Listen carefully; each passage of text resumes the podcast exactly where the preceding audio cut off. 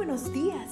Gracias por estar con nosotros en este bendecido día. Ven y juntos aprendamos y realicemos el estudio de nuestro matinal titulado Nuestro maravilloso Dios.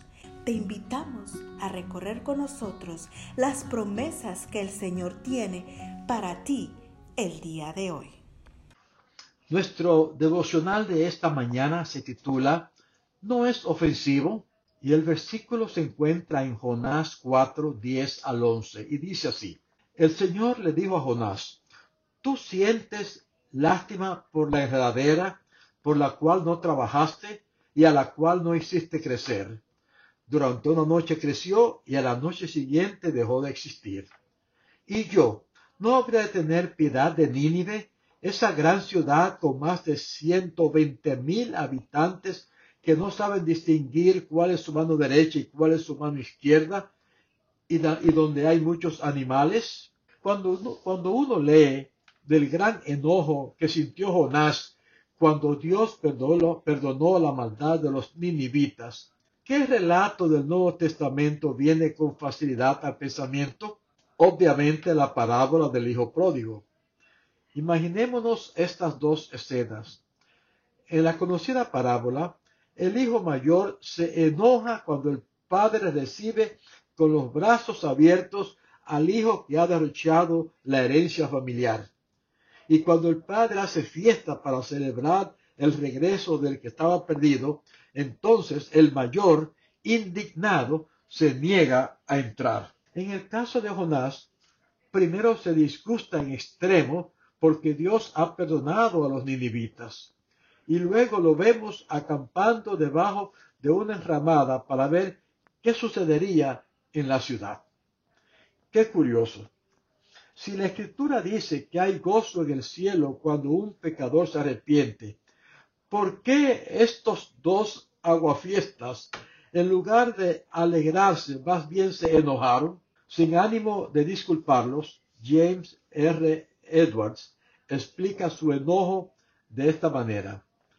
Imaginémonos que al llegar al cielo nos encontramos con el vendedor que nos estafó, el canalla que lloró para que le prestáramos dinero y que nunca nos pagó, el compañero de trabajo que nos calumnió para quedarse con el ascenso que nosotros merecíamos.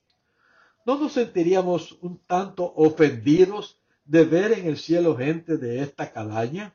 ¿No es ofensivo acaso que Dios perdone al ladrón, al asesino, al adúltero, es ofensivo. Por supuesto, de acuerdo a nuestro sentido de justicia, pero no para el Dios, que además de justo, es también misericordioso. El Dios que no quiere que ninguno de sus hijos se pierda, sino que anhela que todos se arrepientan. Esta es justamente la lección que nos recuerda nuestro texto de hoy si amamos a Dios, ¿cómo no vamos a amar a las almas por las que Cristo murió, sean ellas ninivitas o israelitas?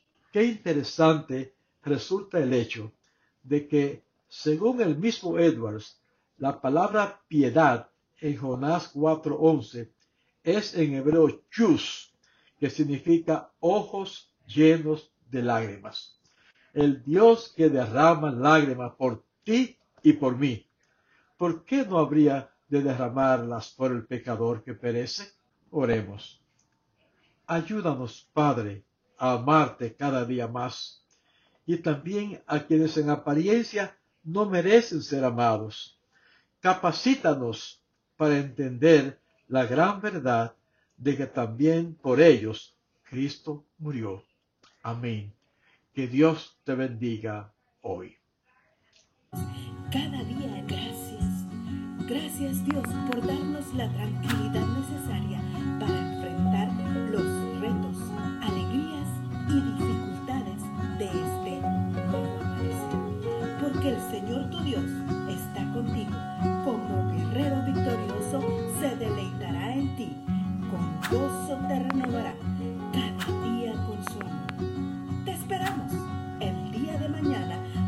continuar cobrando aliento en la palabra de nuestro maravilloso